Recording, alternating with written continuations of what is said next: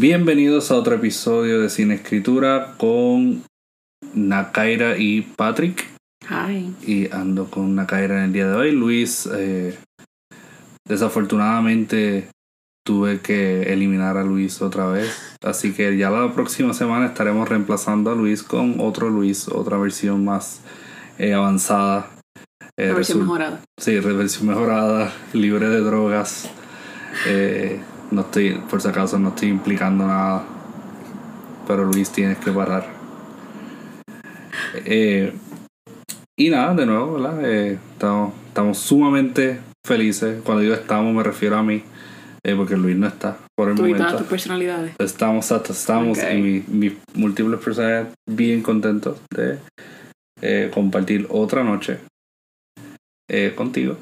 Ya que anteriormente habíamos hecho otro episodio que era el de The Grudge con eh, La casa del vecino. El patio del vecino Uh, por epa. Mariana Enríquez.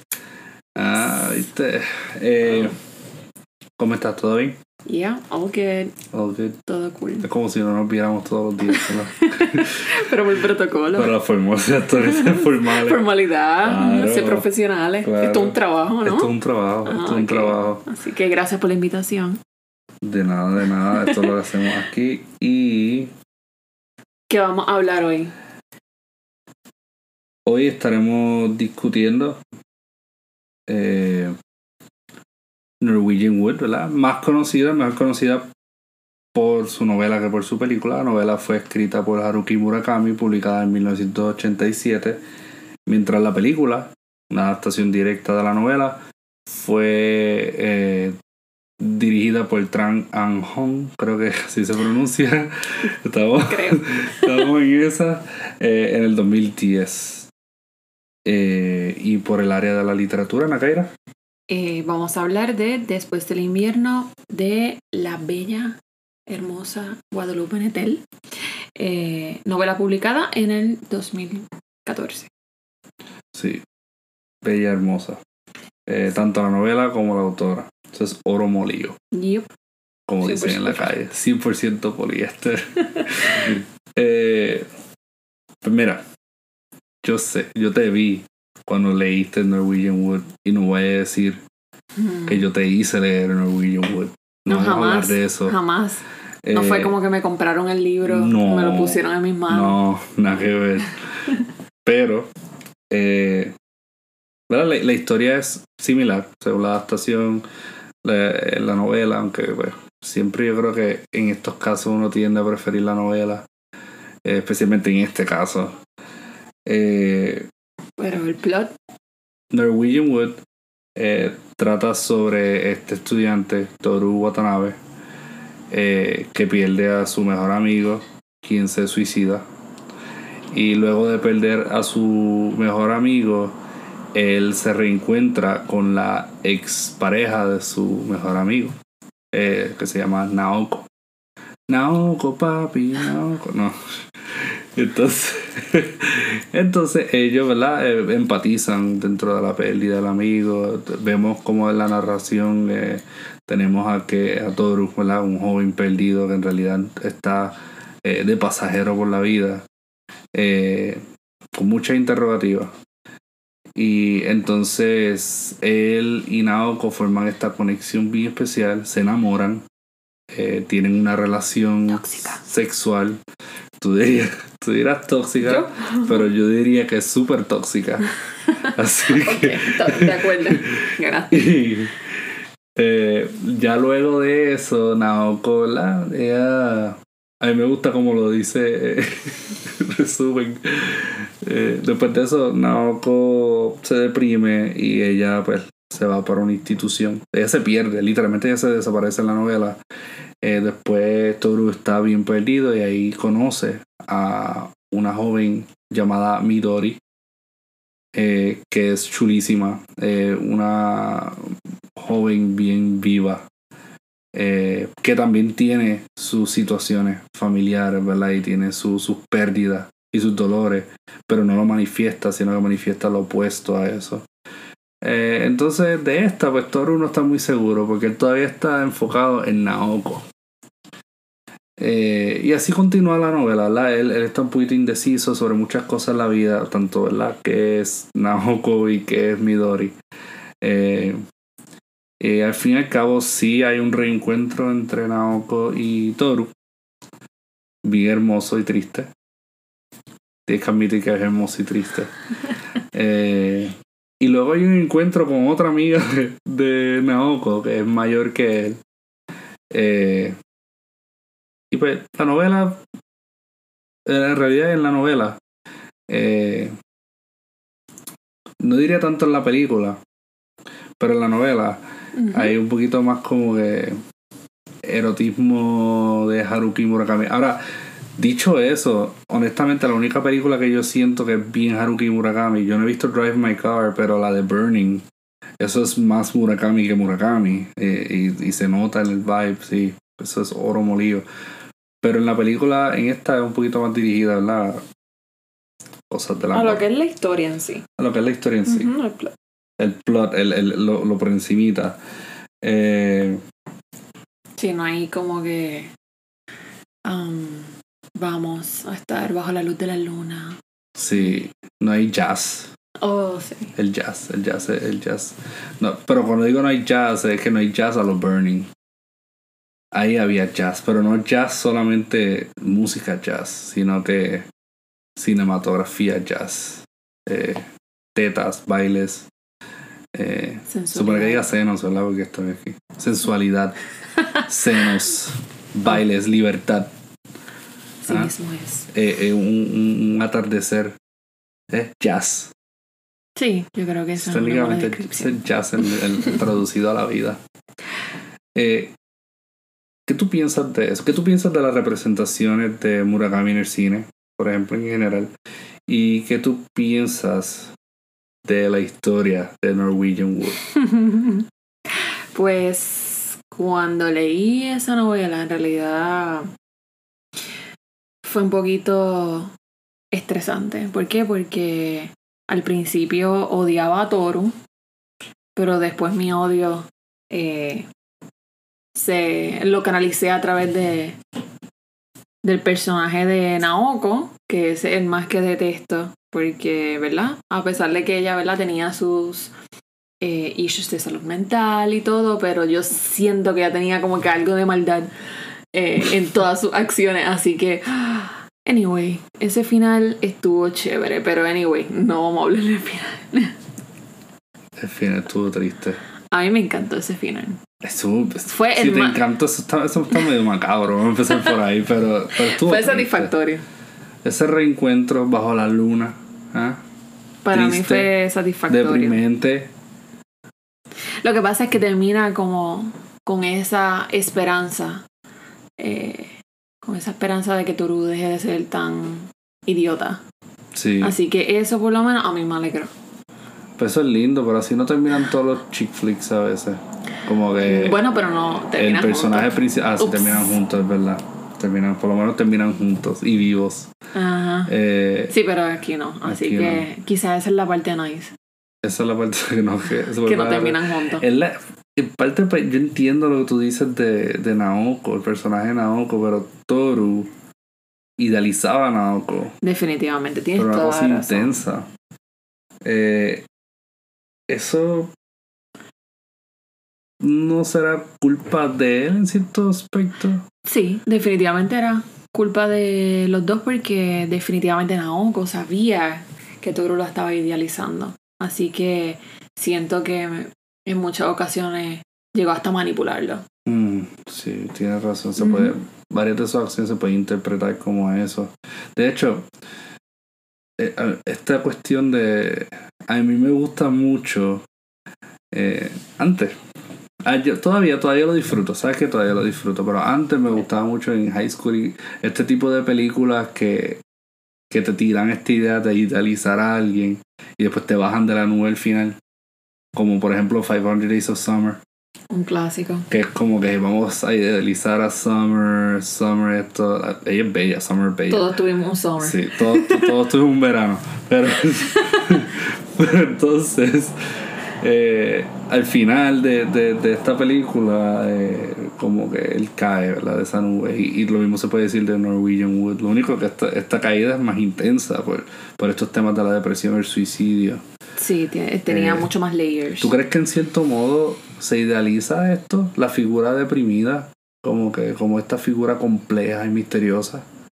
Yo pienso que muchas veces sí, porque, ¿verdad? Tendemos a pensar que solamente podemos conectar con la gente a través de, de las tragedias, como que, ay, eh, tú pasaste por lo mismo, por las mismas vicisitudes que yo, so déjame entonces como que pasar más tiempo contigo y tú me vas a entender. Y no siempre tiene que ser así. Ahí está nuestro hijo Miles haciendo ah, escante. So sorry. Eh,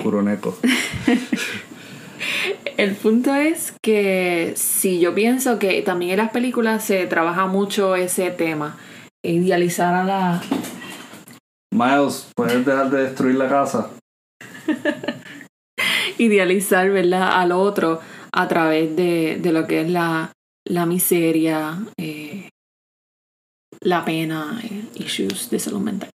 ¿Qué hay del dolor que hace que la gente se aferre tanto a esa figura torturada? ¿Qué tú crees que hay de atractivo a eso? Porque tanto en la película como en la novela de Murakami y la novela que vamos a hablar, ¿verdad? Ya prontito, después del invierno, eh, eh, uno ve como si el dolor fuera como Steamman. Tú ves a esta persona que está torturada y la persona se aferra a eso. Pero también vemos que dentro del personaje hay algo de dolor. No es que la persona no está sintiendo dolor, pero... Eh, ¿Crees que, que el dolor es, sirve como de algún tipo de empatía que uno no puede tener por lo regular?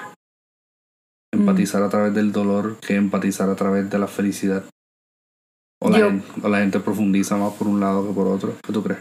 Por lo menos en lo que es la novela, definitivamente tenían algo por qué empatizar porque eh, su mejor amigo y pues de Naoko, su pareja, eh, se suicidó. Así que yo pienso que probablemente esto fue una de las cosas que más los marcaron. Mm. Así que definitivamente eso era como, no sé, como el, el highlight de, de, su vida y quizás como que, pues lo, lo que van a llevar siempre, lo van a recordar y nada, probablemente por eso, quizás. Aunque no se habla de eso luego a través de, de la novela, ¿verdad? Eh, mientras ellos están teniendo eh, su relación tóxica. Eh, pero en el fondo, en el fondo se sabe que todo nace de ahí. Está toxiquita. Sí. Así que. Y fíjate, yo pienso que esa misma dinámica también se da en la novela. Mm. Así que voy a empezar a hablar de la novela, a explicar un poquito de qué se trata. Sí. Eh, para entonces poder comparar una cosa con Pero antes que vayas a la novela. Sí, esta es la primera vez que has escuchado sin escritura. Eh, llegaste a un buen momento porque estamos con nuestra invitada. Eh, pero por lo regular estoy aquí con Luis y estamos discutiendo otros temas como Tarpa de Juan Rulfo con Hellraiser y Hereditary. Eh, Hereditary con Don't Look Now por Daphne du Maurier. tenemos varios episodios, así que nuestro catálogo está bastante lleno. Ya vamos picando los 40 y de verdad que estamos bien contentos y bien eh, agradecidos por todo el apoyo que hemos recibido. Y si fue una recomendación, quizá le enviar un link por Spotify o algo así. Eh, no olviden seguirnos por Instagram en Cine Escritura Podcast y en Facebook como Cine Escritura. Y sigamos con el episodio. Oh, wow. Eso es profesionalismo. Sí, 100%. Um, nada, después del invierno de Guadalupe Netel, eh, trata sobre la historia de Claudio, que es este personaje que odia la vida y tiene un sistema bien eh, meticuloso um, con tal verdad de, de no sufrir por sus alrededores, así que es como que bien devoto a, su rutina. Y este personaje vive en, New York. Y eh, la historia de Cecilia que es una mexicana eh, tímida que gana una beca eh, estudiantil y se va a vivir a París.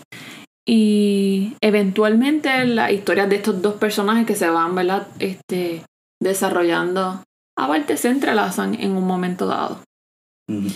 Eh, sí, esa fue una buena... Me gusta, me gusta, porque tú das el resumen y la novela no es eso, pero sí lo es. ¿Tú entiendes? Lo es, pero es lo intensa. pero así no, que... ¿sabes? no tiene que ver, ¿sabes? se entrelazan. Y uno piensa como que, ¿qué pasa cuando se entrelazan? Ah, un final feliz, se enamoran, pues después tienen tribulaciones, después vuelven. No, en realidad, como que yo creo que ese encuentro que se espera desde un principio de la novela es lo, lo menos que te impacta de esta novela. Literal. Sí, definitivamente. Esta novela tiene muchos, muchos layers. Eh, voy a intentarle resumirla. Eh, la novela eh, trabaja y desarrolla lo que es la historia de Claudio desde que vivía en Cuba. su niñez la pasó en Cuba. Así que empiezan a hablar mucho sobre la niñez de ambos personajes, pero de manera aparte. Y nada, Claudio ahora está en New York con Ruth, que en realidad le parece una persona que no tiene como que mucha personalidad o que en realidad prefiere mantenerse callada, así que le gusta este tipo de mujer porque pues no le causa problemas, que es lo que él está tratando de hacer eh, con su vida, medio misántropo, diría yo. Sí, él es medio misántropo. Eh, y la mujer ideal para él es como esta persona que está pero no está. Exacto. Así que esa es Ruth. Sí. Entonces, eh, Cecilia estaba estudiando su maestría en París y allá conoce a su vecino Tom, del cual comienza a entablar una amistad media amorosa. Mm, misterioso, el misterioso intelectual. Sí, sí. Tú sabes. Y. Um, Vivo al frente de un cementerio. Caminamos Leo cementerios, leo franceses. Ay, no. No hable mucho de eso, me caerá. anyway. Ya se va. Eh. Iba a decir la Giacomicho francesa. sí, eso soy yo. Este, yo, eh, estos personajes idealizan a otras personas. Yo idealizo eh, Francia, no París, Francia en general, todo. Todo. Anyway, eso no viene. Hasta la ciudad. Sí, todo. Todo, todo, Francia. Este, anyway, eso no viene al caso. El punto es que su vecino, el vecino de Cecilia Tom, eh, lo diagnostican con una enfermedad incurable. Tom le dice a Cecilia que se va a ir a Italia por un tiempo, se va, se desaparece. A Sicilia, ¿verdad? Sicilia. Oh, de Cecilia a Sicilia. Ah, de Cecilia a Sicilia. ¿Por qué no se llama así? La novela. debió haber llamado la novela así, de Cecilia a Sicilia. O maybe un capítulo. Brutal. Hermoso. bello. Pero el punto es que Tom desaparece, no vuelve a comunicarse con Cecilia. Cecilia empieza a sufrirlo, se desespera. Y Claudio viajó con Ruth a París, se encuentra con Claudia. Mm. Eh, Claudia, mira yo. Cecilia, Cecilia. Claudia se encuentra a Claudia. Cecilia se va a Sicilia. Esa es tu culpa. Claudio. Tom se come unos Toms. Ah, dale. Y yo, no, porque ahora sí lo voy a decir. eh, ok, Claudio se encuentra con Cecilia. eh, eh, Claudio comienza a idealizarla. Se va para New York, empieza a enviarle carta y Cecilia comienza a seguirle el juego igual, así que empieza a crearse este vínculo romántico slash intelectual, whatever. Este, y nada, en una de esas Cecilia se va para New York eh, Ruth los coge. Así que Cecilia decide irse a París y no volver a hablarle a Claudio nunca más. Mm. Claudio le dio la mala, igual que ella con Tom. Eh, Tom aparece de nuevo eh, y tiene un, ¿verdad? Formalizan su relación. Tom muere. Mm. Cecilia se deprime. Claudio también, ¿verdad? pues por la desaparición de, Cecilia. se deprimió, así que le mete al gym, se vuelve un gym freak. Como hacen muchos. Los veo en Instagram. Los vemos. Este. Hashtag se fue la luz. Anyway. Este. um, nada. El punto es que Claudio, ¿verdad? Este. Se vuelve adicto al gym y todo. Va al maratón de Boston. Ahí ocurre el atentado. Ahí él pierde una pierna. Se deprime más. Ahí es donde él necesita una mano. Digo, una pierna. Una pierna. Ah. Entonces, um, nada, a todo esto, en realidad Claudio al final eh, se resigna, ¿verdad? A vivir sin una pierna, a continuar con Ruth, aunque esa no es la mujer de su vida. Y Cecilia comienza a recuperarse de su depresión y decide quedarse en París. Tiene muchas metáforas bien bonitas, en realidad como yo lo dije no le hace justicia ni una chispa, así que por favor léela, ese es el punto. Ahora vamos a comparar. Ok. El punto es que para mí, después del invierno, esa novela, muy buena, pero bien clara con la influencia. Es como que tú sabes que ya ha leído Norwegian Wood. Yo sé, o sea, yo, yo, yo Dale de suave, dale suave. Con Netel. Netel, si escuchas esto algún día, tú leíste, leíste, leíste Norwegian Wood. Tú tuviste que haberla leído. Exacto, pero hizo una versión mejorada. Así que... A mí me gustó mucho después del, mejorada. infierno de- del infierno. A mí me gustó mucho después del invierno. De hecho, eh, yo quedé bien sorprendido y me encantó. eh, una escritora contemporánea excelente y desde entonces, ¿verdad? Has comprado los libros. Ah, no, yo leía un montón de... Has leído casi todo. Esto fue parte y parte. Mm. Tú me obligaste al de Murakami, yo te Mm, di mm. el de Netel y pues así. Y así nos unimos. Pero para que vean, o sea, yo entiendo que, que después del invierno, esas novelas así románticas que se necesitan cada 10, 20 años. Fíjate, yo no la consideraría romántica, yo la consideraría deprimente. Pero puede ser romance, ¿no? Mm, No. Es verdad, no. Tienes toda la razón. No, Pero así que no es romance romántica. según si te, si te vas por las trampas de la idealización. Exacto. Y ahí tenemos un punto de comparación, ¿verdad? Entre las Sí, dos entre las dos. obras. Vemos cómo este Toru. Toru idealiza a Naoko. Copa. Aunque ellos no estaban en la mejor situación. Eh, igual aquí, Claudio idealiza a Cecilia, aunque ellos tampoco estaban en la mejor situación. Este, cada uno con sus parejas y su eh, bueno, situaciones también de distancia. Mm. Así que había Cecilia. muchos factores que estaban en contra. Cecilia idealiza a Tom también. Demasiado. Lo idealiza demasiado. Porque mitad de la relación es lo que Cecilia piensa de Tom. Sí, tienes razón. Tom no está ni ahí, como que Tom se va. Ella tiene esa relación con él, aunque él no está ahí. Aquí, en su Sí, mente. en su mente. En su mente. Así que vemos cómo, ¿verdad? Eh, la idealización entonces es un punto de encuentro con estas dos este, obras. La otra, otro punto que, que vi es la pérdida, que um, me puede hablar sobre Todo el mundo pierde a todo el mundo. De muchas maneras. Y de hecho, te digo más. Yo siento que ahí tú ves dos representaciones de pérdida. Una es la pérdida de una persona por un acto de, de suicidio o de suicidio o muerte, ¿verdad? Vamos a ponerlo muerte en general. La pérdida corpórea. Eh, exacto. Eh, la persona no está en el plano físico. Y tú ves cómo los personajes atraviesan ese proceso de duelo. Pero también ves, y esto es similar a cuando uno rompe una relación, ¿verdad? Quizás rompiste una relación de muchos años o algo así.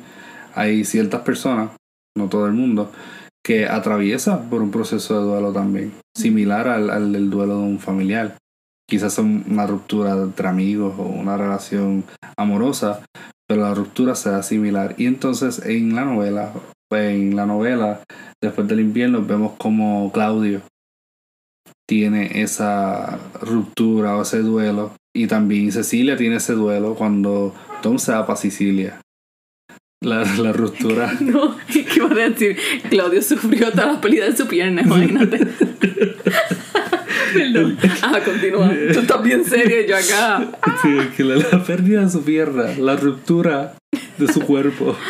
Eh, No, pero Y- tienes mucha razón en todo lo que dice. y Norwegian Wood pasa porque Toru Naoko se va. Y Se Toru, ¿sabes? Está como que esta tipa me dejó aquí. Justo cuando, ¿verdad? Probablemente él pensó que había algo. Eh, de hecho Naoko también le dice que había algo. Viste, para que tú veas, no es tan Ujú. tóxica. Léela para Sí, que es vean. súper tóxica, es verdad. Bien psycho. Eh, pero pero eh, se ve, porque Toru como que también se va en ese viaje de estar pensando y tener una relación con alguien que ni está. Eh, así que en cuanto al duelo, eso yo pienso. o sea, esto fue duelo, pérdida, y yo pienso que eh, enlazado a estos temas también está la resignación de, pues, no se me dio lo que yo quería, así que Mm, tengo que escoger lo menos peor. Sí. Que en realidad no debe ser siempre así, porque en realidad si eso no, ¿verdad? Si X cosa es lo que eh, no es lo que tú quieres, siempre va a haber otras opciones. Pero estos personajes, como por ejemplo Claudio, se queda con Ruth porque pues, ahí tiene, pues no tuvo a Cecilia, eh, pues necesita compañía y pues Ruth no molesta, así que pues Cecilia con Tom. A mí me gusta el- lo descarrada que ella está. Dude, Tom, Tom se murió rápido. Es como que, y mitad del tiempo que lo conociste, el tipo estaba en, en Sicilia.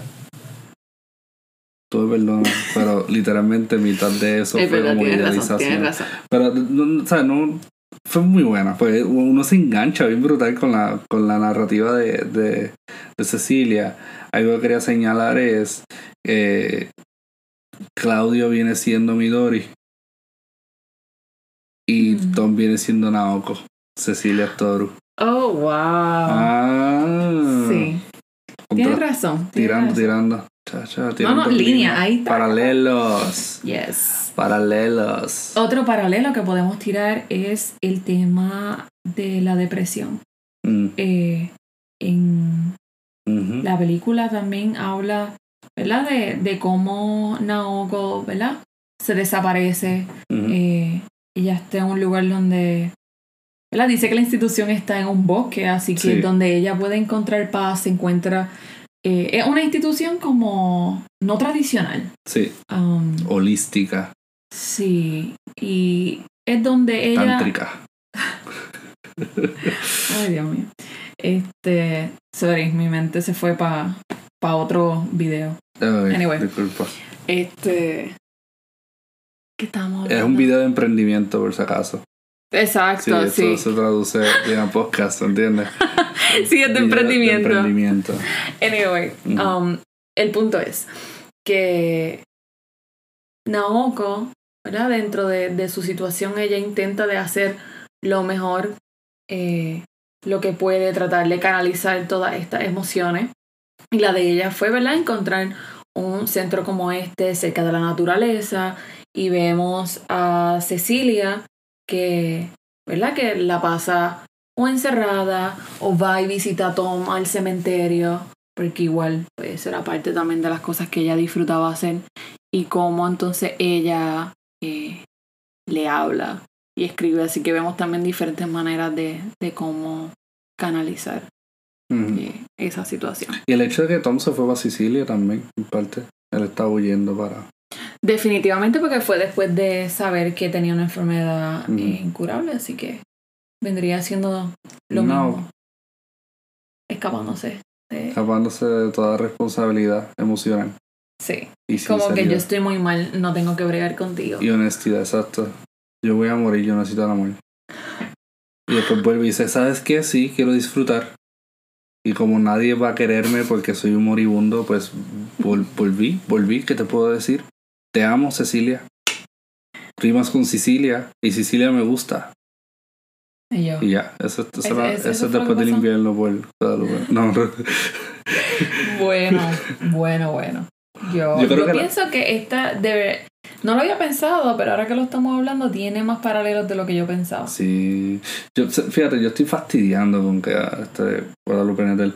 Eh, en serio, yo, yo pienso que, que, como dijiste ahorita, la magia de, de esta novela está en cómo está escrita. Cómo está escrita es bello. Se siente tan. tan carnal, tan humano, tan.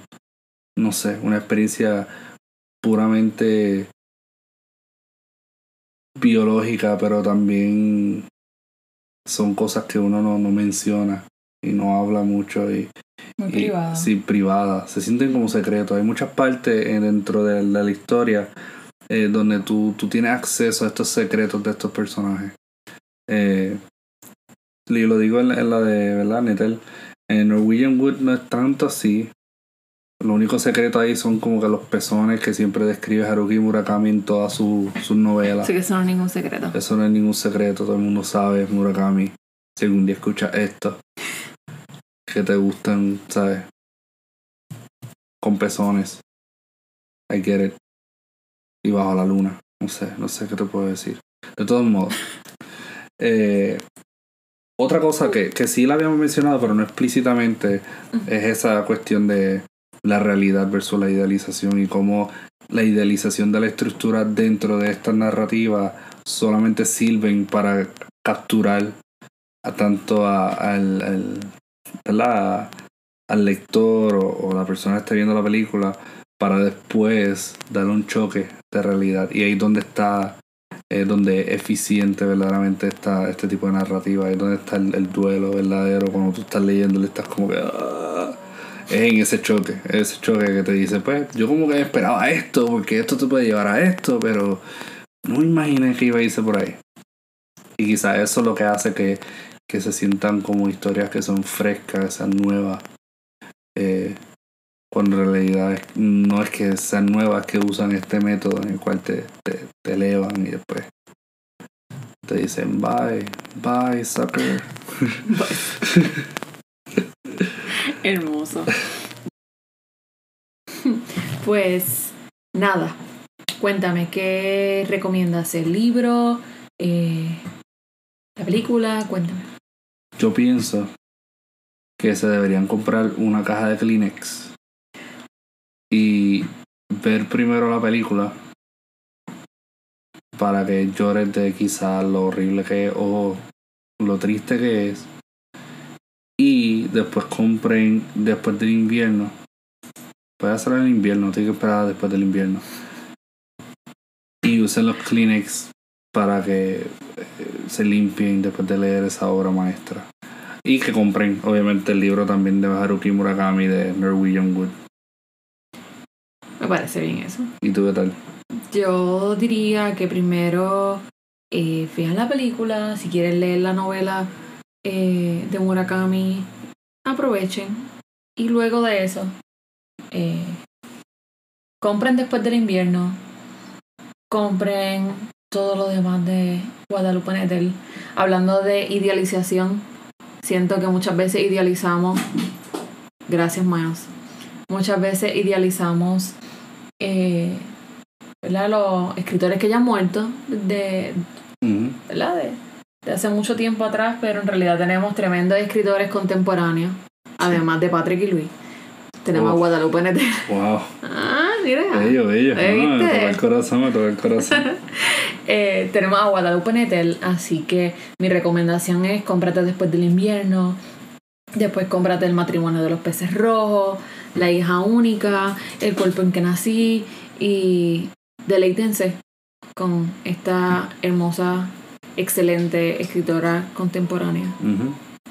Siento que lo hice en ese orden porque siento que Murakami es un poquito más digerible. Sí. Sí, es verdad. Así que entonces después se dan el tiempo y le ¿verdad? exploran a Guadalupe Nettel. Puede ser la brecha del lenguaje, pero en realidad pues sí. Murakami juega con algunos arquetipos que ya se han hecho, como The Catcher the Rye, Holden, Caulfield, eh, chico confundido y perdido por el mundo. Y pues acá pues son en la de Guadalupe Netel son bohemios, eh, artsy, que no lo único Decadentes que, que- franceses. decadentes franceses, eso lo, lo que quieren en el mundo es, tú sabes, lo que no pueden obtener.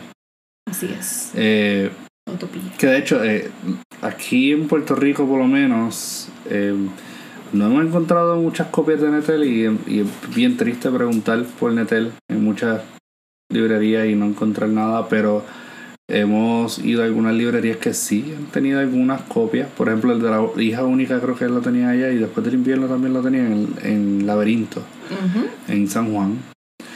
Y también hay Anuncio un, no pagado. no, esto no un, esto es un anuncio no pagado. Y otro anuncio no pagado, pero definitivamente bien merecido, es una pequeña librería que está en el área de Hormiguero, el área oeste de Puerto Rico, no, oeste De de, Puerto de Rico, segunda mano. eh, de libros de segunda mano, eh, que se llama The Bookstop. Y ahí también hay una copia de Después del Invierno. La única que he visto fuera de la que tengo yo. Sí, arránquense, la vayan allá. Y de hecho, la otra vez fuimos y nos llevamos como ocho libros, cuatro por persona. Y de lecturas que son bastante eh, bien escogidas. Eh, así que. Y diferente a lo que hemos visto en, sí. en, ¿verdad? en las librerías que tenemos accesibles. Sí, definitivamente. Así que vayan a esos dos lugares y eh, díganle que. Díganle gracias por tener esas bellezas de obras. Eh, y ya estamos a dos episodios para nuestro episodio final, el último del año, no de nuestra carrera. Nos quedan muchos. Por si acaso, por si acaso hay que aclarar eso. Espero que no mueran. Espero que no, la- no me tire un tomo, un naoco. Eh, estamos bien agradecidos, ¿verdad? De, de todo el apoyo, de todo el amor que hemos recibido. Eh, gracias, Nakaira, por estar aquí. Eh, Luis, te extraño, te amo. Eh, pero era necesario, necesitaba recuperarte. Esto, yo digo estas cosas y la gente va a pensar que Luis se fue como que para un retiro o algo así. O Luis está rehabilitación rehab, sí. Eh, pero Luis va a estar con nosotros nuevamente la semana que viene, así que. eh, o un persona, una persona que habla como Luis, quién sabe. La versión mejorada. La versión mejorada Luis. Eh, un impostor. Así que nada, cuídense mucho. Gracias por escucharnos y nos vemos en el próximo, iba a decir escritorio, no sé por qué, episodio de Cine Escritora. Yo sé, tú querías decir eh, episodio escroto la vez. Así Escroto, exacto, sin escroto, sin Yo. es- Eso mismo era. Mm, Deberíamos inventar una palabra para eso. Pues la pienso luego. Lo voy a pensar luego. Hasta la próxima. Bye.